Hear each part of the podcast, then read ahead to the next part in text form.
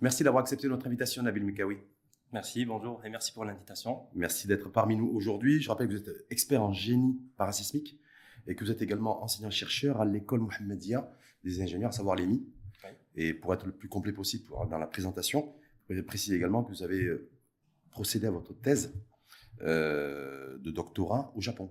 Exactement. Pays, alors, je sais pas, pays de référence en matière de, de, de, sismologie, en tout cas, mais, mais c'est intéressant et c'est important peut-être également de, le préciser. Nabil Mekawi, peut-être on va démarrer le débat sur, euh, dans un premier temps, effectivement, euh, sur le bilan humain, qui ne cesse de, grossir, et ensuite aller sur euh, réplique ou pas en matière de, risque sismologique dans la région, et parler aussi peut-être, avoir un point de vue analytique sur le profil de sismique de notre pays, parce que les sismologues, cette famille sismologue est assez partagée là-dessus. Est-ce que risque élevé, risque modéré Là, vous me direz également. Et ensuite, on abordera la question et l'enjeu de la reconstruction. Donc, cette reconstruction, elle, peut, se faire où et comment? Vous nous direz également votre, votre avis euh, et votre analyse là-dessus. Mais Nabil Mekawi, d'abord sur le, sur le bilan. Donc, euh, voilà, donc sur les bilans, euh, bon, déjà, je commencerai déjà par dire miséricorde à toutes les personnes ayant perdu la vie durant cette catastrophe, qu'ils reposent en paix. Et euh, je tiens à présenter mes condoléances à leurs familles et leurs proches. D'autre part, je souhaite aussi un sauvetage rapide à toutes les personnes encore vivantes et peut-être coincées sous les décombres.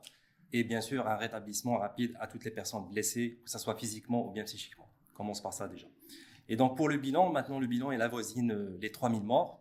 Donc c'est un bilan qui est très lourd quand même, mais euh, voilà, donc c'est pas uniquement, ça n'arrive pas uniquement chez nous, même dans d'autres pays, que ce soit les pays sous-développés ou bien émergents ou bien même développés. Donc quand il y a un séisme fort tel que celui d'El House, c'est une magnitude quand même de 7.2, comme c'est annoncé par l'Institut national de géophysique au Maroc, et c'est un séisme très fort, et donc du coup on s'attend à des bilans qui sont lourds, surtout quand il y a une zone urbaine. Est-ce que vous partagez le point de vue de certains experts et spécialistes comme vous d'ailleurs à travers le monde qui, ont fait cette déclaration qui m'a interpellé. Donc, je souhaiterais peut-être avoir votre réaction là-dessus, en disant que ben, face, à un, séisme aussi fort, aussi puissant en matière de, charge sismique, tous les pays dans le monde sont sous-développés. C'est-à-dire qu'on n'est pas, tous les pays ne sont pas armés et outillés pour faire face effectivement à un, tremblement de terre et puis surtout un tremblement de terre avec une magnitude aussi élevée. Donc en fait, lorsqu'il y a des séismes dans le monde, il y a toujours des dégâts. Mais la différence, c'est quoi? C'est que les dégâts, ils sont maîtrisés, que ce soit les dégâts matériels ou bien en perte humaine. Donc, dans les pays développés, ceux qui respectent vraiment les normes parasismiques, euh, donc les dégâts, généralement, ils sont moindres. Par exemple, au Japon, si je cite par exemple l'exemple du séisme d'Osaka en 2016, il avait une magnitude d'à peu près, euh, si je me rappelle bien, de 6.1. Bien sûr, c'est moins que 7.2 que celui de House, mais en termes de pertes humaines, il y avait juste 4 morts. Hmm. Donc, c'est-à-dire que les morts existent mais on maîtrise quand même en termes de lance. C'est minimal, c'est minimisé. Et en termes de dégâts matériels aussi, les dégâts matériels existent parce que dans le génie parasismique, pour avoir une construction parasismique, c'est-à-dire qui résiste au séisme et en même temps qui est économique, on tolère parfois les hommages. Juste, il faut les contrôler. Est-ce que ça veut dire que pour vous, Nabil Mekawi, ce qui est important en fait, c'est euh, qu'on se dit, bah, on ne meurt pas ou en tout cas on n'est pas victime d'un tremblement de terre, mais on est surtout vulnérable euh, selon le type, profil et qualité des constructions, à la fois des bâtiments et des logements. Est-ce que c'est ça, cette idée-là que vous êtes en train de, Exactement. d'avancer? En fait, euh, l'objectif de tout règlement parasismique dans le monde, c'est de minimiser surtout les pertes humaines, voire annuler les pertes humaines. C'est ça l'objectif principal. Mais en termes de dégâts matériels, on peut tolérer quelques dégâts matériels. Tant que le bâtiment ne s'écroule pas, c'est, c'est OK. C'est toléré dans les règlements. Pourquoi tout ça? Parce qu'en fait, l'énergie sismique, elle est énorme. Donc, pour construire un bâtiment qui ne qui ne se fissure pas du tout, ça va revenir à un prix qui est exorbitant. Donc du coup, on tolère quelques fissures tant qu'on les maîtrise, que ce soit en quantité ou bien en positionnement dans le bâtiment. Et l'objectif principal, on évite, on veut surtout éviter l'écroulement du bâtiment parce que c'est ça qui cause la mort directe des gens. Et non pas les tremblements de terre, en fait, n'est que le, n'est qu'à l'origine en fait de, mais c'est, c'est en fait c'est, l'effondrement de bâtiments de construction qui sont meurtriers. Exactement, exactement. Parce que le risque sismique, c'est quoi en fait? Le risque sismique, c'est, euh, il est fonction de deux choses. Premièrement, l'aléa sismique, comme le, nom l'indique, l'aléa c'est un événement aléatoire qu'on ne peut pas prévoir et donc on ne le maîtrise pas. Et le deuxième paramètre, c'est quoi? C'est la vulnérabilité des constructions. Alors là, c'est ce qu'on maîtrise parce que c'est nous qui construisons les bâtiments. Et donc du coup, il faut qu'on construise des bâtiments qui peuvent résister à cet aléa sismique. Dans ce cas précis, quand on a construit sur de la roche, sur les hauts connus de l'Atlas avec 2000 mètres d'altitude, euh, populations sociologiquement ruraux, avec des, d'ailleurs des personnes qui, vivent dans ces espaces euh, depuis des décennies, de père en fils et autres. Euh, est-ce qu'on peut prévoir Est-ce que, vous dites, voilà, euh, il, faudra, faudrait, il faudrait, ou il aurait fallu en tout cas, avoir des normes parasismiques qui soient imposées pour la construction de ces maisons en terre crue Parce que très souvent, d'ailleurs, on est en terre cuite, mais en fait, c'est en terre crue, avec un peu de béton armé? Oui, exactement. En fait, c'est pas le matériau qui, qui est le problème. On peut construire avec n'importe quel matériau même les matériaux euh, durables tels que le pisé ou bien la terre crue ou bien la maçonnerie en pierre, c'est-à-dire les matériaux locaux qu'on trouve dans le monde rural, on peut construire avec. Mais il faut respecter certaines dispositions parasismiques. Et euh, on a les règlements pour ça. Donc du coup, on peut construire, euh, tant qu'on est loin d'une faille sismique qui est connue, par exemple, une faille sismique euh, qui est connue, il faut s'éloigner quand même de la faille sismique parce qu'on sait qu'il y a une grande probabilité pour qu'un séisme se produise au droit de cette faille sismique. Là, on, savait, on, pouvait prévoir le fait que la localisation précise de, de l'épicentre, qui est à peu, près à 7 km de, de, Marrakech, parce que là aussi, pareil, il y a les sismologues, cette famille sismologue aussi qui est assez partagée là-dessus. Du côté des certains sismologues américains, on a été un peu surpris, donc on est sous l'effet de surprise. Et d'autres sismologues à travers le monde considèrent qu'en fait, ce qui s'est produit euh, à Marrakech, dans la région de Marrakech, Province House, vendredi dernier était, quoi qu'il en soit, prévisible. Même si on ne peut pas prévoir, comme le climat, euh, ce, qui, ce, qui peut, ce, qui peut se, ce qui peut advenir, en tout cas, et, euh, et, et, se passer, mais qui avait quand même, quoi qu'il en soit, un vrai risque. Alors, ce qu'on sait déjà, ce dont on est sûr, c'est que le Maroc est une région sismique. Bien sûr, on dit à une sismicité modérée. Et euh, cela est dû au rapprochement entre les deux plaques tectoniques africaines et eurasiennes. Hum. Donc, on sait déjà qu'il y a des séismes qui se sont produits au Maroc. On le sait. Je parle carrément du nord Afrique, Maroc, l'Algérie, la Tunisie, euh, le sud aussi de l'Espagne, du Portugal. Donc on sait que cette région, elle est sismique. Donc il y a des séismes qui peuvent se produire à n'importe quel moment. Et en termes d'intensité, ou bien je dirais de magnitude, parce qu'il y a une confusion entre les deux termes, donc les séismes enregistrés jusqu'à présent au Maroc étaient des séismes, je dirais, avec une magnitude ou bien des intensités qui sont modérées, hum. sauf celui qui s'est passé récemment à El House, donc celui-là, quand même, c'est 7.2 selon l'ING, c'est quand même un séisme fort. C'est euh, dans l'histoire contemporaine du Maroc, jamais un séisme d'une telle magnitude n'a été mesuré. Ça ne veut pas dire que, que ça s'est jamais produit dans le, dans le passé. Non, c'est juste à partir du moment où on était capable, on avait la technologie de mesurer la magnitude des séismes, celui-là, en fait, c'est le plus séisme le plus puissant. Est-ce que ça veut dire, Nabil Bekawi, ou en tant qu'expert euh, parasismique, est-ce que ça veut dire qu'on a entre guillemets, franchir un nouveau palier avec euh, l'historicité sismique de notre pays. Est-ce que cette fois-ci, euh, bien, bien entendu, malheureusement, on a franchi un palier? Exactement, on a franchi, on a franchi un nouveau palier, c'est le palier de magnitude 7. On n'a jamais mesuré un séisme de magnitude 7 sur le territoire marocain. Parce que je cite, bien sûr, il y avait d'autres séismes qui sont puissants au, au, au côté de l'Atlantique, mais sur le territoire marocain, c'est-à-dire que l'épicentre se trouve à l'intérieur du territoire marocain, on n'a jamais mesuré un séisme d'une magnitude qui dépasse 7, ce qui est le cas pour le séisme d'El House. Est-ce que ça veut dire que ça, veut dire qu'on est rentré dans une autre phase et dans une autre ère en matière de gestion menace risque sismique dans notre pays, Nabil Exactement, exactement. Parce que dans le génie parasismique, euh, euh, la chose la plus importante au départ, c'est d'évaluer l'aléa sismique. Donc l'aléa sismique, comme j'ai dit, c'est un événement aléatoire. Donc on ne peut pas savoir les, les, séismes futurs qui vont se produire dans le futur. On ne les sait pas. Par contre, ce qu'on sait, c'est les séismes qui se sont déjà produits. Mhm. Et donc, on se base sur les données sismiques des séismes qui se sont déjà produits pour évaluer le, futur. Et c'est un calcul probabiliste. Donc, du coup, puisqu'on a franchi ce palier de magnitude 7, alors là, il va falloir faire une révision systématique de, de, la carte de zone sismique du Maroc. Elle doit être faite le plus rapidement possible. Parce qu'en même temps, je, je parlais de, de, physiciens qui disent voilà, ce séisme qui s'est produit est un événement majeur bien sûr pour notre pays, euh, malheureusement, mais aussi pour la science. Parce qu'effectivement, ça, ça chamboule un petit peu aussi toute la pensée scientifique sur, euh, sur la gestion de, de séismes et surtout en matière de, prévention. Exactement, parce que personne en fait ne s'attendait à une telle magnitude sur le territoire marocain.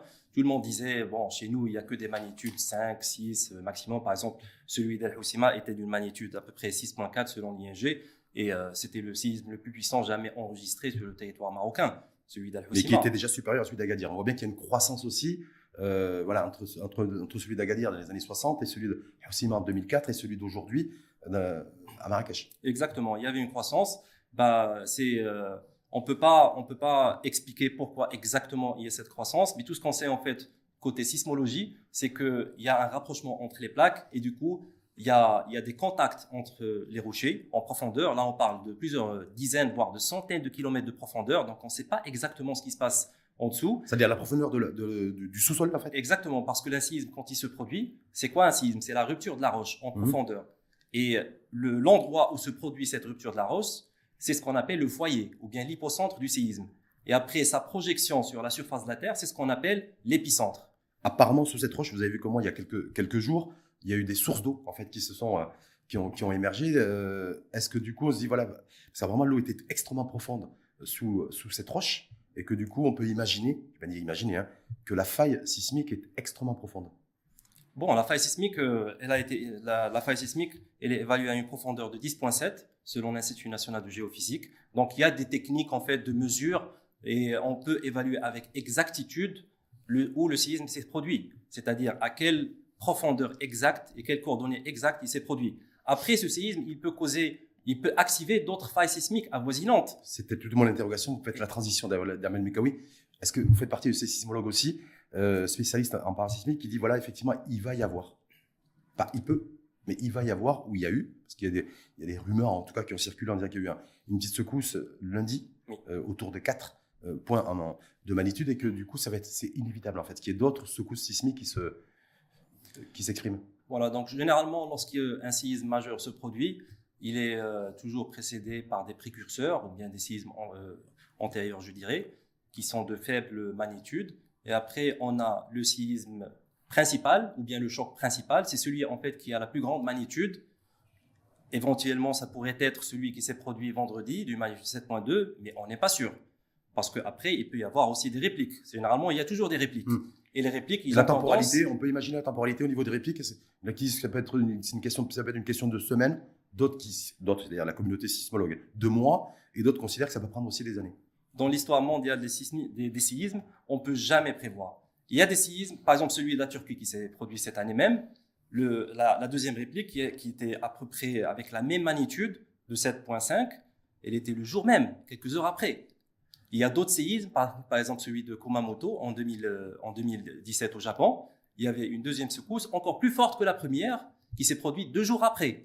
Et il y a d'autres cas, figures, en fait, où la réplique, elle était encore plus puissante, elle était quelques semaines après, voire quelques mois après. Ça veut dire qu'on ne sait pas, en fait. Exactement. C'est impossible à prévoir. C'est impossible à prévoir. La, la, la science actuelle n'a pas encore les technologies et les moyens de prévoir exactement quand est-ce qu'un séisme se produit, avec quelle magnitude et quelle heure et, tout ça. C'est-à-dire qu'il n'y a, pas la, technologie, parce que le, monde, le monde avance à pas cadencé et avec, grâce à la technologie d'ailleurs, on le voit d'ailleurs dans le secteur de, de, la santé, dans le secteur de l'éducation, mais pas que, dans l'industrie également. Mais vous dites au niveau, enfin en tout cas dans le domaine et le secteur sismique, la technologie qui, qui, que dont nous, disposons aujourd'hui n'est pas Exactement. en capacité de nous éclairer sur euh, un peu le climat sismique et de pouvoir aussi anticiper éventuellement, un, une secousse sismique et deux, des répliques sismiques. Exactement. Ce qui est sûr et certain, c'est qu'on n'a pas encore euh, la science actuelle, et là je parle surtout des, des euh, voilà, des, des, peuples qui sont très en avance dans, le, dans la sismologie, parce que là on est en train de parler de la création des séismes, c'est-à-dire on parle de la sismologie. Les, les, gens les plus puissants, les plus en avance, c'est les Japonais également, et aussi les Américains, surtout la côte euh, ouest en mmh. Californie, ils sont très en avance dans la recherche scientifique en termes de sismologie. Et ces gens, il, n'arrive pas encore à déterminer avec exactitude quand un séisme va se produire et à quelle profondeur. les seuls modèles qui existent pour l'instant, c'est des modèles probabilistes, c'est-à-dire le output, c'est quoi? C'est-à-dire qu'ils vont te dire, euh, il y a une probabilité telle pour qu'un séisme se produise sur une région de quelques peut-être milliers de kilomètres carrés et euh, dans les cinq prochaines années. C'est la seule euh, c'est la seule on n'a pas de data là-dessus. Exactement. pour le Maroc, il n'y a rien qui. On n'a rien, on n'a pas ce genre d'études, mais c'est des, des, études dont le résultat, en fait, il n'est pas exploitable parce qu'avoir une probabilité qu'un séisme se produise sur une région de plusieurs milliers de kilomètres carrés. Est-ce qu'il n'y a pas des modèles de physico-mathématiques qui permettent de, de pouvoir anticiper éventuellement une. Exactement, il y a des modèles, il y a des modèles, mais je, je dis juste que le résultat, il n'est pas exploitable. Parce qu'on dit qu'il y a une probabilité qu'un séisme se produise sur une, toute, une grande région, très étendue, dans les 5 ou bien 10 euh, prochaines années. Donc, on ne peut pas exploiter ce résultat pour prévenir les gens. Pas suffisamment précis. Exactement. Et, juste, je fais une comparaison par rapport aux autres euh, catastrophes naturelles, comme les typhons, par exemple, ou mhm. bien les volcans. Alors, c'est quoi le, le truc le plus effrayant dans les séismes, c'est qu'on ne peut pas les prévoir. Un typhon, on peut voir qu'il s'approche de nous et on peut demander aux gens de se préparer pour faire face à ce typhon. D'évacuer carrément, on peut évacuer les gens, mais un séisme, non. C'est ça le, ce qui rend le séisme plus effrayant parce qu'on ne peut pas le prévoir. Il arrive soudainement. Imprévisible. Donc justement, dans cette imprévisibilité, euh, J plus 5, J plus 6 de, de cette secousse sismique de vendredi soir dans la région de, de, Marrakech, qu'est-ce qui peut être fait, valeur aujourd'hui, quand on sait que bon, il y a un bilan humain, que les équipes de, de sauvetage et de secours, d'ailleurs, j'en profite pour leur rendre hommage, euh, ben, combattent aujourd'hui euh, jour et nuit pour pouvoir sauver le maximum de vies, qu'il y a encore des villages dans le haut Atlas qui n'ont pas pu être atteints par les secouristes parce que les, les, routes sont très encombrées, donc euh, inaccessibilité, et cette menace de réplique. Donc je me dis, ça fait la somme de plein de choses, plein de, plein de situations, plein d'événements. Qu'est-ce qui peut être fait concrètement aujourd'hui selon vous, David Mkawi? Donc euh, juste après un séisme, donc on rentre dans une phase de la situation d'urgence. Donc on doit gérer une situation d'urgence, c'est-à-dire l'objectif principal de cette situation d'urgence est de sauver l'être humain. Mhm. On se focalise sur l'être humain et on laisse un peu de côté les dégâts matériels.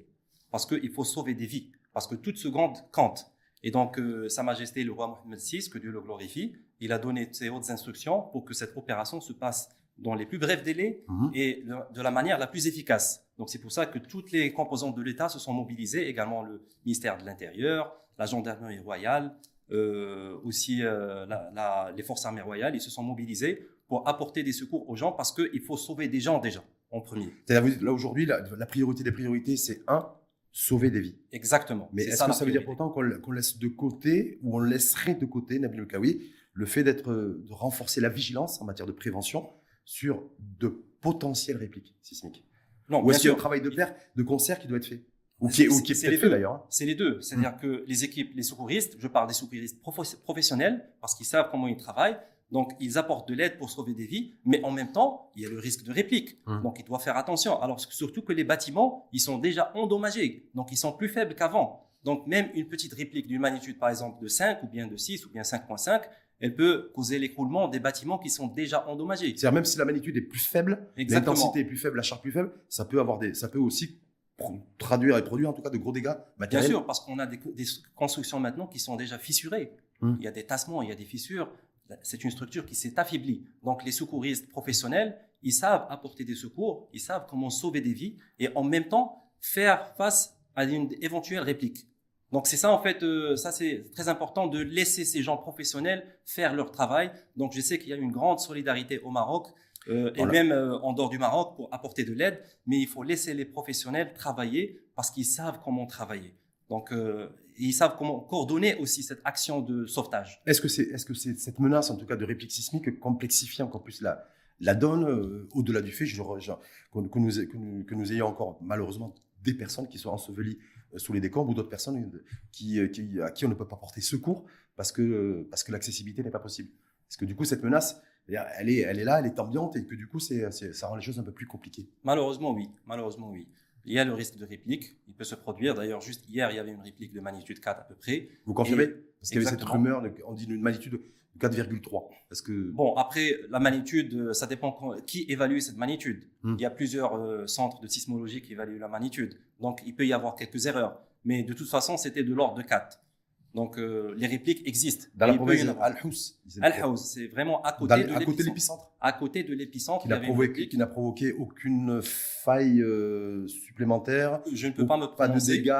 Je ne peux pas me prononcer parce que j'étais. euh, il faut faire une investigation sur site. Mais tout ce qu'on sait, c'est que la réplique s'est produite. Et il y en a plusieurs, pas uniquement celle-là d'hier. Donc on peut aussi avoir d'autres. Donc effectivement, comme vous l'avez dit, ça, complique- ça, ça rend plus complexe en fait cette opération de sauvetage. Et c'est pour ça que c'est les secouristes professionnels qui doivent vraiment travailler, qui, qui doivent être en face, en premier plan, pour aider les gens, pour euh, parce qu'ils savent comment faire face à une certaine réplique. Et Voilà. euh, une réplique surtout, comme vous le disiez précédemment, qui est totalement imprévisible. Imprévisible. C'est pas comme on ne peut pas parler d'un climat sismique où on peut Exactement. prévoir la météo et la météo sismique. En tout cas, vite là face face à ce, cette catastrophe naturelle, qui, qui est aussi, est-ce qu'elle a aussi cette catastrophe naturelle, c'est-à-dire le tremblement de terre, un séisme, une dimension surnaturelle? Parce qu'en fait, on n'arrive pas à la- à l'anticiper. euh, ça, ça peut être extrêmement violent. C'est ce qui se pose, c'est ce qui s'est passé au niveau du degré de magnitude euh, vendredi soir à, à- à Marrakech. Est-ce qu'il y a une dimension aussi euh, naturelle, mais également surnaturelle? Bon, moi, je suis un scientifique de formation. Donc, euh, voilà, donc je dirais, euh, je, vois juste le côté, euh, je dirais, naturel, catastrophe naturelle. Et donc, pour moi, c'est juste une science qui est due à un mouvement de, de plaques tectoniques. Et ce contact, il crée voilà, des contraintes et une accumulation de déformation et d'énergie jusqu'à rupture de la roche. Donc, de, mon, de mon côté, je la vois uniquement comme avec un regard scientifique, c'est-à-dire juste, c'est un phénomène naturel dû au mouvement des, plaques tectoniques. Donc le Maroc, le, Maroc, on en parlait précédemment d'ailleurs sur le profil un peu sismique de pays. Donc vous, vous dites c'est on est, euh, on est plutôt d'une intensité et d'un risque relativement modéré. Euh, certains considèrent que cette région du, du, pays, la province de Haus, c'est l'arrière-pays donc de, de, Marrakech, le degré sismique n'est pas plus élevé que celui qu'il peut y avoir dans le sud de Portugal, dans le sud de l'Espagne et dans le sud de la France. Est-ce que c'est aussi un sentiment que vous partagez? Parce qu'on dit que c'est en fait la menace sismique, elle a, elle a, toute une frontière en fait et toute une, un tracé, j'ai dire, sismique qui part de, de, chez nous et qui remonte par le pays du Maghreb et qui va, qui touche les, pays du sud de l'Europe. Oui, très bonne question. Euh, donc, euh, pas mal de fois, on m'a posé aussi la même question c'est quoi le niveau de sismicité au Maroc? Donc, euh, les séismes, on en a au Maroc. Après, quand on veut évaluer le niveau de sismicité d'une région, il y a deux paramètres. Alors, il y a premier paramètre, c'est la fréquence des séismes, et deuxième paramètre, c'est la récurrence? Exactement, la récurrence. Et le deuxième paramètre, c'est la magnitude ou bien l'intensité de ces séismes. Donc les deux choses. Alors chez nous au Maroc, euh, en termes de, magnitude, on n'a pas des méga séismes. D'accord? Donc jusqu'à présent, euh, je dirais euh, toute la période pré-séisme house, donc il y avait maximum une magnitude de 6, 6.4. Hmm. Donc historiquement, je parle des séismes bien sûr, enregistrés sur le territoire marocain. Et donc c'est une dans le, le, je dirais dans la communauté des sismologues mondiales, donc ça, c'est une sismicité modérée. Mhm. Déjà. Quand on est sur un niveau de 5-6. Exactement. Mais après, euh, après ce séisme d'El-House, alors là, il va falloir revoir parce que quand même, quand on, quand on est à 7 ou bien à 7.2 selon l'ING, alors là, on compte dans une phase de séisme puissant. Mhm. D'accord? Après, bon, on va pas dépasser les 8, je pense. En, tout cas, je l'espère pour notre pays. Donc ça, c'est le premier paramètre par rapport à la magnitude. Le deuxième paramètre, c'est par rapport à la fréquence ou bien à la récurrence. Mhm. Bon, chez nous, c'est pas comme le Japon ils ont des séismes presque tous les jours ou bien toutes les semaines. Je parle des séismes, euh, c'est-à-dire sensibles par les gens, qui dépassent les magnitudes 4 voire 5. Donc chez nous, généralement, les séismes qui dépassent les magnitudes 5, on va dire, euh, bon, je peux pas me prononcer là-dessus, mais avec euh, ça arrive peut-être tous les 5 ans, voire 10 ans par exemple. Donc quand on voit les séismes majeurs qui ont touché le Maroc dans dans le 20e et 21e Donc, siècle. Vous persistez, j'ai envie de dire, et, et Nabil Mkawi en disant qu'en en fait, on est une, un pays dont le risque sismique est modéré. Oui, oui. C'est pour résumer, c'est-à-dire en termes de fréquence et de magnitude, quand même, on a une sismicité modérée. C'est pas comme le Chili ou bien le Japon ou bien le. Le Népal, on est le Népal, le Népal y compris le Pakistan. Et euh, donc, je, voulais juste rebondir par rapport à un point, euh, celui de la fréquence. Donc, euh, il y a beaucoup de gens en fait qui disent ah ouais, on n'a pas beaucoup de séismes en termes de fréquence. Il y a juste des séismes qui se produisent par exemple une fois par dix ans ou quelque chose. Donc, on est loin du danger. Bah moi, je dis c'est vraiment le contraire. On n'est pas loin du danger. Et je m'explique. Parce que quand on a des séismes qui, sont très, qui sont très espacés dans le temps, alors on a tendance à oublier en fait le risque sismique. Et les gens, ils oublient, ils disent, ah non, non, ça n'arrive euh, que peut-être une fois par 20 ans, peut-être pas de mon vivant. Mhm. Et donc, euh, il n'y a pas besoin de considérer le risque sismique, c'est pas important.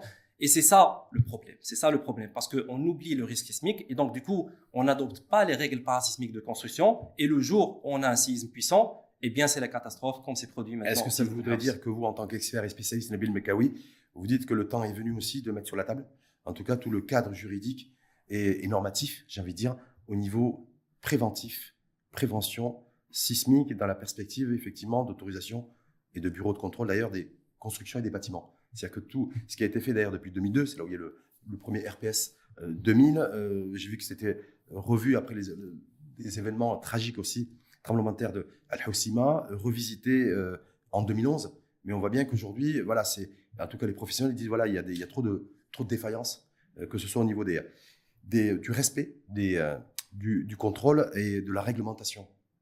Oui. Est-ce que là, vous dites voilà, c'est bon, c'est pas le moment de tirer, de tirer un peu sur l'ambulance, comme on dit, de pointer du doigt un peu les, les, responsables et les responsabilités. Mais oui, voilà, en matière de vue qu'on a franchi un nouveau palier, malheureusement, de, de croissance des, des, de tremblements de terre et de séismes. Mais cette fois-ci, il faudra réellement prendre les choses très au sérieux et euh, veiller à une applicabilité, une application stricte des normes parasismiques pour toute construction de bâtiments ou de logements. Exactement. Donc euh, voilà, l'application, elle doit être stricte et obligatoire. D'ailleurs, elle est, elle est obligatoire parce que le règlement, il est promulgué par la loi. Mm. Donc, et pour appliquer un règlement, déjà, il faut qu'on ait un règlement. Alors là, je vais, je vais parler un peu historique sur euh, un aperçu historique sur la réglementation euh, parasismique au Maroc. Alors, le premier, les premières normes sismiques au Maroc, c'était en 1960, ah, juste après le séisme d'Agadir. Et euh, on a décidé, en fait, on a établi des normes parasismiques de construction. C'est pas un règlement, hein, je le cite, parce qu'un règlement, il demande quand même des années de travail et des équipes pluridisciplinaires. Donc, on avait établi ce qu'on appelle les normes d'Agadir 1960, parce qu'il y avait l'urgence de reconstruire Agadir. Mhm. Et donc, ces normes étaient appliquées uniquement à la région d'Agadir. Après plusieurs années, il y a eu pas mal de séismes, par exemple celui de 1994 à El Hoceima. Et après, il y a eu un travail énorme qui a été fait au niveau du département ministériel de l'habitat et de la politique de la ville pour établir le premier règlement parasismique au Maroc qui s'appelle le RPS 2000 Mhm. Donc euh, qui a été promulgué en 2002. Donc ça, c'est la réglementation, réglementation technique qui nous donne les techniques d'ingénierie parasismique pour toutes les nouvelles constructions en béton armé ou bien en acier ou bien mixte. Donc, qui devait, être, qui devait être nécessairement respecté à la fois par celui qui construit, qui bâtit, et sous le regard aussi, parce qu'il y a l'architecte, il y a toute une chaîne en fait. Il y a les, plusieurs maillons dans cette chaîne-là, dont les bureaux de contrôle. Donc, chacun doit veiller à- au, strict respect, Exactement. la- donc en matière d'applicabilité. Exactement. Je vais, je, je vais je vais parler juste après de la, de la mise en œuvre de ce règlement. Mhm. Donc, je continue juste sur la réglementation. Donc, c'était euh, le RPS 2000 qui a été promulgué en 2002. Il s'applique aux nouvelles constructions en béton, acier ou bien mixte. Après, il y a eu le séisme d'El Hoceima en 2004. Et à chaque fois qu'on a un séisme, à chaque fois qu'on a une activité sismique sur le territoire marocain, c'est des nouvelles données aussi pour les sismologues et pour les ingénieurs. Mhm. Et donc, ils vont utiliser ces données sismiques pour mettre à jour le règlement. Et là, je parle essentiellement de l'évaluation de l'aléa sismique dans le règlement. Et c'est pour ça qu'il y a eu la première mise à jour, et la plus récente d'ailleurs, du règlement, c'était le RPS euh, 2000 version 2011. 2011. D'accord? Et en parallèle à ce règlement, il y a eu l'établissement de la première version du règlement parasismique pour toutes les constructions en matériaux traditionnels, c'est-à-dire euh, le pisé, euh, la terre, euh, la pierre et tout. Y compris la terre, y compris la terre Exactement, crue. exactement, ça existe, ça existe. Depuis Parce que 2011, ça Pourquoi existe. ça, la Bible Parce qu'il y, en a- il y en a cer- certaines personnes, en tout cas, qui considèrent que les bureaux de contrôle, tout toute cette réglementation, en tout cas, en matière de normes sismiques, parasismiques, euh, c'était beaucoup plus utilisé, beaucoup plus respecté dans le monde urbain que dans le monde rural. Et qu'en disant, ben, le monde rural aussi, c'est des personnes qui, qui sont plus démunies euh, et plus vulnérables euh, socialement, c'est moins de présence aussi de bureaux de contrôle, et donc de- et du coup de réglementation, et qui fait qu'aujourd'hui, c'est ben, tous ces villages nichés dans le, sur les hauteurs du haut Atlas, ben, il y a pas de, il y a eu des constructions en terre crue, un peu de béton armé, mais il n'y a pas de réglementation d'applicabilité, en tout cas les normes parasismiques. Et certains aussi considèrent que le respect des normes parasismiques sur de la roche, en matière de construction, c'est c'est impossible. Euh, non, non, c'est pas impossible. On peut construire partout. Il faut juste faire une étude de sol pour savoir sur quel sol on est en train de construire. Il faut évaluer le risque sismique au droit de cette construction et après, il faut se conformer à un certain règlement. Les techniques d'ingénierie existent. Il n'y a pas de problème là-dessus. Après, elles sont cadrées par des règlements. On a parlé du RPS 2000, version 2011, on a par- qui s'applique sur les constructions en béton, acier et mixte. On a parlé aussi du RPS euh, qui concerne les matériaux traditionnels en terre, en pierre, en pisé et tout. Donc, la réglementation existe. Le point à préciser, c'est quoi? C'est que ces règlements, c'est des règlements qui s'appliquent à des nouvelles constructions. Mhm. D'accord Par exemple, Donc tout ce qui est antérieur à 2000, voire voilà, 80, voilà, exactement. ne sont pas concernés. pour les bétons, l'acier et tout, donc c'est à partir de 2002. Donc, tout ce qui a été construit avant 2002, ils sont pas concernés et on ne sait pas en fait comment ils sont. Est-ce qu'on peut imaginer que ces, ces, ces- ces- ces villages de montagne, aujourd'hui, qui, ont été, euh, qui ont été directement touchés par cette charge violente sismique, c'est des constructions qui sont bien antérieures à 2000 Et donc, du coup, il y a. Je pense, je pense mon avis. Bon, j'ai pas fait de, de- de Oui. recensement, mais euh, je pense que la majorité de ces constructions, elles sont antérieures à la première version du règlement parasismique construction en terre, déjà. Et pas mal de ces constructions aussi, je pense qu'elles sont construites sans aucune prise en considération du règlement parasismique. Donc c'est pour ça qu'on a ce résultat. Alors, je cite juste un simple exemple, parce que quand on voit les, les photos en fait euh, fiables Mhm. que, que nous produisent euh, certains médias, également le, la première et la deuxième chaîne euh, nationale. Donc, des, pour moi, c'est des photos fiables parce qu'il faut faire attention aux photos qu'on voit. qui sont diffusés sur les réseaux exactement, sociaux. exactement. Pour moi, la référence, c'est voilà, les médias officiels tels que la première et la deuxième chaîne nationale. Donc, on voit parfois Et le journal le matin. et le journal le matin également. Donc, parfois, on voit en fait des douars euh, la majorité des, des constructions, elles sont en terre. Et on voit qu'il y a une construction en béton armé, en l'occurrence la mosquée. Mhm. Alors, la mosquée, elle est construite en béton armé, et pas uniquement elle est construite en béton armé, mais elle respecte aussi les normes parasismiques, parce qu'il y a derrière, il y a le ministère des Habous et des Affaires islamiques, il y a un contrôle qui est sérieux, qui est fait derrière. C'est-à-dire, c'est des mosquées qui ont été construites ces 20 dernières années, on est bien d'accord Exactement. Dans le haut et dans les Et on voit, on voit en termes de dégâts, Oui. j'ai vu des photos, presque la totalité des, des constructions en terre, elles sont démolies. Hmm.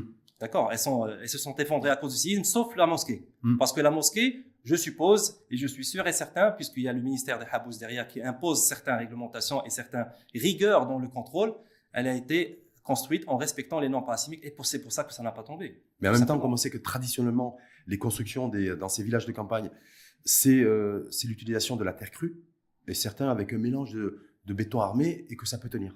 Bien sûr, ça peut Parce qu'on tenir. a vu des maisons, en fait, fissurées, abîmées, mais pas écroulées, qui ne sont pas effondrées. Et quand on recherche un petit peu, parce que en préparant votre venue, je me suis intéressé au- un peu à cela, ben c'est les maisons, en fait, qui ne sont pas totalement effondrées. Exactement. Par exactement. contre, tout ce qui est construction en terre crue, euh, d'ailleurs, il y a un village, euh, Moulay Ibrahim, d'ailleurs, qui a volé en, qui a été littéralement soufflé, mais ça, c'est plus compliqué. Exactement. Donc, euh, comme j'ai dit avant, on peut construire euh, euh, presque n'importe où. Il faut juste s'éloigner euh, des failles connues, hein, actives. Et on peut construire aussi avec le matériau qu'on souhaite, Mm. qu'il soit un matériau durable, comme le pisé, euh, euh, comme le- la maçonnerie de pierre. On peut construire avec. Ça, c'est dans le schéma. Dans le... Voilà, on peut construire. Il faut juste respecter les normes parasismiques. Il y a des dispositions parasismiques à respecter. Je dis un, exemple c'est possible simple. sur de la roche. Il y a tout un débat là-dessus. possible. Et les avis sont assez partagés. Euh, C'est- tout est possible, tout est possible. Quand on voit le cas du Japon, par exemple, Oui. ils ont bien sûr des constructions modernes en béton, en charpente, en Mhm. euh, mixte, mais ils ont aussi des maisons traditionnelles en bois Mhm. Qui remontent à plusieurs siècles. Et ça tient durant un séisme. Pourquoi? Parce que eux, ils ont un savoir-faire dans l'ingénierie parasismique, parce qu'ils ont des séismes très fréquents. Et donc, leurs ancêtres, en fait, ils ont développé des techniques parasismiques. Même s'ils n'avaient pas de code, peut-être il y a plus de, de- de- de centaines d'années, mais ils avaient développé des, des- des dispositions Mais en même temps, parasismiques. est-ce que le sol et le sous-sol, c'est le même que celui que nous avons, par exemple, à Al-Haus et dans d'autres régions rurales du, Il n'y a pas de pays? problème par rapport au sol. D'accord. Que ce soit la roche, euh, de l'argile, du sable, il n'y a pas de problème. Il faut faire une étude de sol pour qu'on sache sur quoi on construit. Et après, il faut adapter, il faut adapter la conception et le dimensionnement euh, de la structure en fonction du sol. Et c'est le laboratoire du sol qui fait cette étude. Justement, vous nous amenez sur le dernier sujet à aborder avec vous, euh, Nabil Mkawi, sur euh, la reconstruction. C'est Ouais. qu'il y a une temporalité aussi. L'urgence et l'immédiateté, c'est de reloger des milliers de, de personnes. On- il y a les chiffres comme ça qui circulent entre 100, 120 000, 130 000, 150 000 minimum personnes à reloger dans l'immédiat. Et ensuite, ce qui va arriver, c'est la reconstruction. Alors, les avis divergent en disant voilà, est-ce qu'il faut euh, euh, reconstruire en préservant l'authenticité de, ces constructions et de l'architecture environnementale? D'autres qui disent non, on ne peut plus reloger, euh, en tout cas envisager une reconstruction dans les mêmes espaces, dans les mêmes lieux. Donc voilà, où et comment reloger et reconstruire, c'est toute l'interrogation D'accord. Donc, je, je commence par le, le comment. Euh, pour le comment, c'est très simple. Il faut reconstruire et il faut respecter les normes parasismiques et on les a déjà au Maroc. On n'a pas besoin de du- dupliquer, ce qui, dupliquer ce qui existe aujourd'hui généralement, en tout cas, et qui est respecté en ville et le, le modéliser en- en- dans le monde rural? Non, non, je, je dis pas ça. Ça, euh, je, je parle en fait, euh, il y a des normes parasismiques pour ce qui est en ville, par exemple, les matériaux qu'on utilise en ville, c'est généralement le béton. Mhm. C'est la majorité des constructions dans la zone urbaine. Euh, on peut faire avec parce qu'on a un règlement. Après, pour la zone rurale, la majorité des constructions se font en matériaux locaux, Mhm. c'est-à-dire la pierre ou bien la terre crue, pas cuite. Ouais. Et donc, on a un règlement pour ça aussi. C'est le règlement parasismique de la construction en terre. On l'a déjà. Donc, il faut juste s'assurer qu'il soit compris déjà par les professionnels et qu'il soit appliqué par la suite. Donc vous êtes favorable, vous, Nabil Mekawi, en tant qu'expert en, en génie parasismique, de dire voilà, ré- réutilisons les mêmes matériaux pour reconstruire les habitations dans, ces, euh, dans, le, dans le haut Atlas qui a été frappé par le séisme.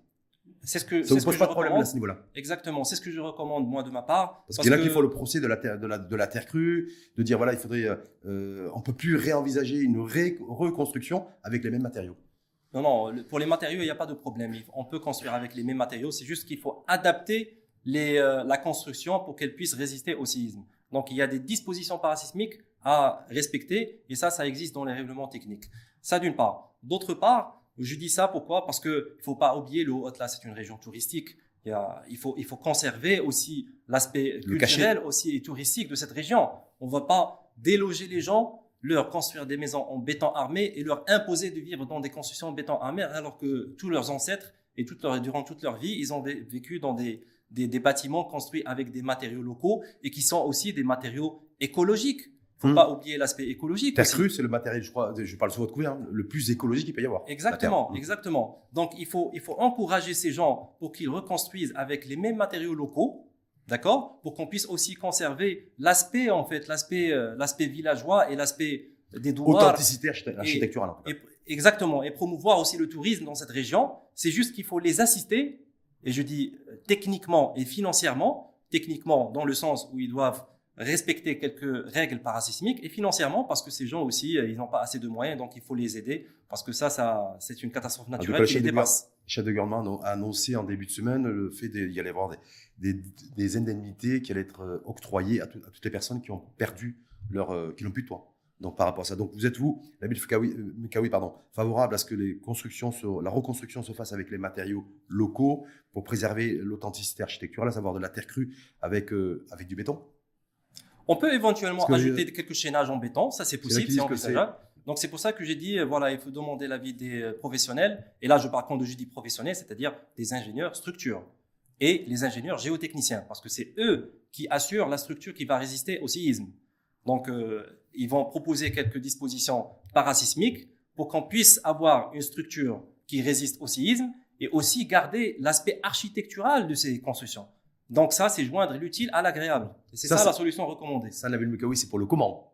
Oui. Maintenant, c'est où Parce qu'il y a, se pose la question, est-ce que voilà, euh, faire, fait, demander à ces populations euh, rurales, euh, comme vous l'avez très bien dit d'ailleurs, qui sont installées dans ces villages de, montagne depuis plusieurs décennies, plusieurs décades, je dis de, de, de père en fils, la mobilité paraît assez compliquée. Parce que très souvent, d'ailleurs, ils ont développé aussi des activités vivrières là où ils ont euh, décidé de, s'installer, là où ils résident. Donc, euh, où? Alors, sur le plan technique déjà, il n'y a pas de problème sur le où. On peut construire soit sur le même site, soit dans un autre site, ailleurs. Sur le même site Voilà, ça c'est sur le plan technique. Même si un site qui a vécu une, sacrée secousse sismique? Exactement. Tant qu'on est, parce qu'on n'est pas encore sûr exactement de, de, la ligne de la faille, parce que la ligne de la faille, c'est, on parle d'une ligne. Après, on peut juste s'éloigner peut-être quelques kilomètres euh, de part et d'autre et ne pas construire. Mais la zone, elle est, la région, elle est, elle est très étendue. Donc, il n'y a pas vraiment un grand problème par rapport au lieu. On peut construire, il faut juste respecter, il faut savoir comment évaluer l'aléa sismique au droit de ces constructions et respecter les normes parasismiques. Donc, sur le plan technique, il n'y a pas vraiment un problème. Mais par contre, le vrai problème, et la question qui se pose, c'est sur le plan social. Donc, ces gens, ils habitent là depuis longtemps, leurs ancêtres, ils ont grandi là-bas, ils ont des enfants là-bas et tout. Donc, on va pas leur, on peut, je dirais, je ne recommande pas de les imposer de se déloger, de se déplacer, d'aller ailleurs. Hmm. Parce que eux, ils ont leur activité, comme vous l'avez très bien dit, ils ont leur activité, ils ont leur quotidien, leur rituel, ils veulent habiter là-bas, ils aiment le milieu rural. Et aussi, il y a aussi l'aspect touristique par la suite. C'est hmm. un milieu qui est très très euh, côtoyé par les touristes. Il y a des gens qui font de la marche, du trekking. Il faut garder ça parce que euh, dans la deuxième phase, j'insiste là-dessus aussi, dans la deuxième phase, après la phase de la situation d'urgence, il y a la phase de reconstruction. Hmm. Alors, j'ai dit la phase euh, de la situation d'urgence, on se concentre sur la vie humaine. Il faut qu'on sauve les gens. Mmh. Mais juste après, quand on passe à la phase de reconstruction, l'objectif principal, c'est quoi? C'est de rétablir l'activité socio-économique de la région. Mmh. Il ne faut pas déloger les gens. Il faut pas déloger les gens. Il faut les laisser là où ils sont. Exactement, parce qu'il faut mais rétablir. Il y a qui vous dirait en même temps, Nabil Mekawi, mais, mais, je comprends pas. J'ai beaucoup de respect pour le scientifique et Nabil Mekawi, mais euh, comment il peut imaginer et dire qu'on la reconstruction doit se faire là où les, là où les, mêmes, personnes ont vu leur maison soufflée par un séisme. Exactement, il y a ce paramètre. Donc je ne dis pas exactement dans le même, euh, dans le même point géographique. Mhm. Peut-être on peut décaler un petit peu, mais ce, qui est, ce que je recommande, c'est qu'ils restent dans ce milieu rural. Mhm. Ils peuvent décaler peut-être de quelques kilomètres du droit qui s'est complètement démoli. En fonction de, de là où s'est produit l'épicentre Exactement. Et là où il y a le risque donc, de masse sismique. Donc, je, je, tiens à citer un exemple parce que c'est un paramètre important. Un exemple que j'ai vu au Japon parce que j'avais visité la zone sinistrée euh, durant le séisme de Fukushima en 2011 mhm. et il y avait une ville euh, qui a été euh, presque totalement ravagée par le séisme et par, le, par le, le, tsunami causé par le séisme. Et donc, du coup, les autorités, qu'est-ce qu'ils ont fait? Ils ont construit un mur contre le séisme, un mur énorme en béton qui fait à peu près quinzaine de mètres de hauteur sur une très longue, euh, sur une Distance. très longue distance, à peu près, je crois, 5 euh, voire 7 kilomètres.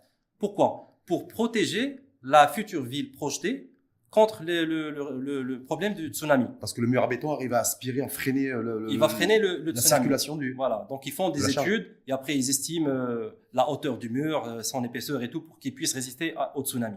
Alors, ils ont fait ça, ça a coûté beaucoup, beaucoup d'argent pour construire ce mur.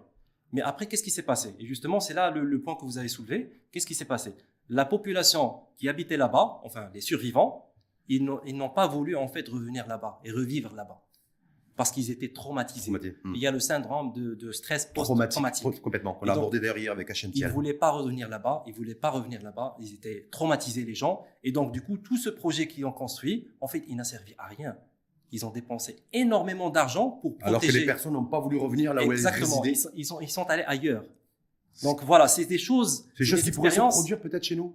Exactement. Donc c'est, on a de l'expérience euh, de certains gens. euh, il faut, il faut profiter de cette expérience pour ne pas refaire ces erreurs. Voilà. Dernière question de la Mekawi, c'est euh, par rapport à ce qui s'est passé. Vous avez vu, seulement suivi comme moi, il y avait une nouvelle, une nouvelle stratégie en matière de logement et d'habitat portée par le ministère de, de, de- de l'Habitat et de la politique de la ville. C'est-à-dire, plutôt que de soutenir euh, financièrement euh, via une exonération fiscale les promoteurs immobiliers, c'est une aide directe pour les primo-acquéreurs de logement et, euh, d'habitat. Est-ce que par, au travers de ce qui s'est passé, cette catastrophe naturelle qui a frappé Marrakech et, sa région, est-ce que selon vous, il faudrait peut-être pas réajuster cette stratégie pour faire la promotion du, du logement non pas social, non pas intermédiaire pour la classe moyenne, mais un logement rural?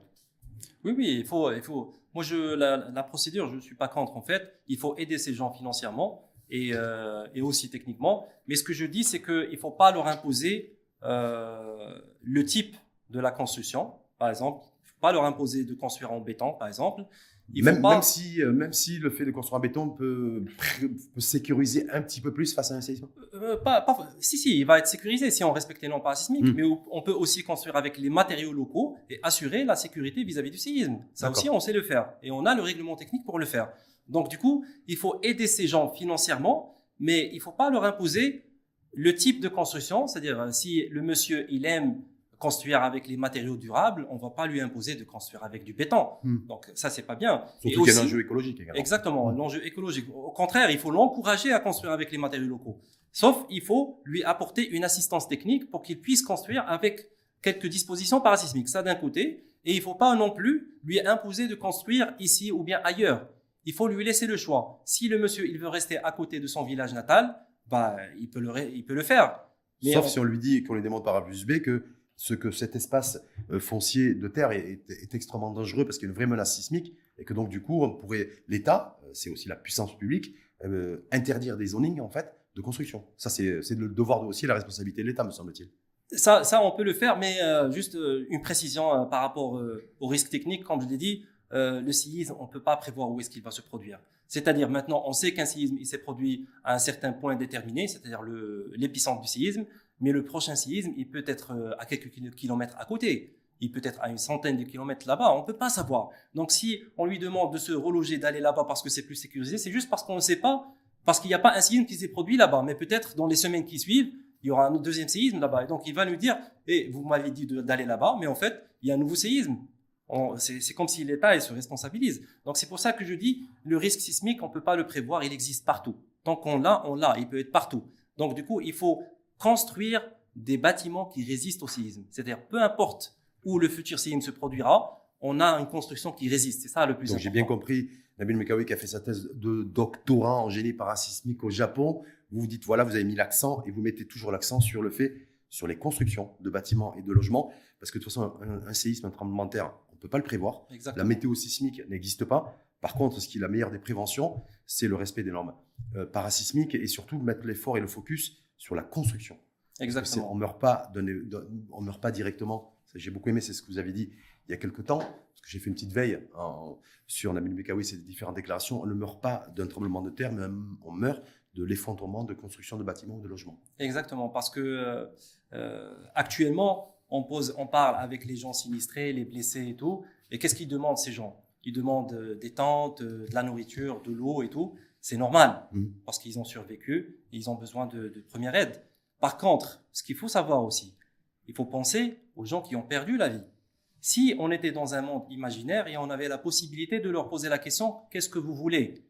La réponse elle est claire, est évidente. Ils vont dire, ils vont vous dire j'aurais aimé que mon bâtiment puisse résister au séisme parce qu'il a perdu la vie à cause de ça. Et donc c'est pour ça qu'il faut se focaliser sur la cause du problème. La cause du problème c'est quoi? Il faut avoir des bâtiments qui résistent au séisme.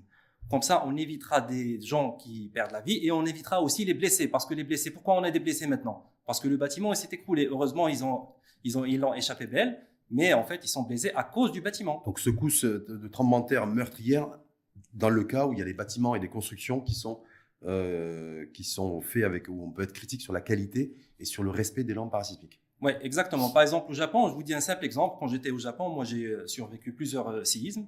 Et quand j'étais là-bas, quand un séisme se produit, bien sûr, on fait les premières mesures de précaution. Par exemple, on se met sous une table et tout. Mais après, les Japonais, qu'est-ce qu'ils nous disaient? Ils nous disaient ne vous inquiétez pas, le bâtiment, il résiste. Ne vous inquiétez pas. Même si y a un tremblement de terre. Exactement. Ils étaient fiers de le dire parce qu'ils sont sûrs que leur bâtiment résiste. Et c'est ça le niveau qu'on doit atteindre chez nous. Il faut qu'on soit fiers de nos constructions et qu'on se dise que notre bâtiment, il résiste. Et nos, maisons aussi, et dans les villages de campagne également. Exactement. Toutes Ça concerne également le monde rural. Exactement. Merci infiniment.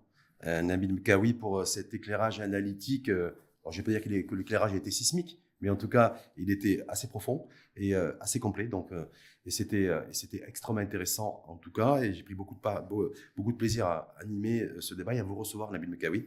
Bah, merci à vous, merci pour l'invitation et merci pour le matin aussi. Merci en tout cas à vous. Je rappelle, Nabil Mkawi, expert en génie parasismique, enseignant-chercheur à l'école à l'école Mohammedia des ingénieurs, plus connu sous le sigle EMI. Euh, et, je rappelle également que vous avez fait votre thèse de doctorat euh, génie parasismique au Japon. Exactement. Voilà. Et qui avait vécu également, il y avait, il y avait survécu à des tremblements de terre au Japon. Exactement. Merci en tout cas. Merci à vous. Merci à, vous. et à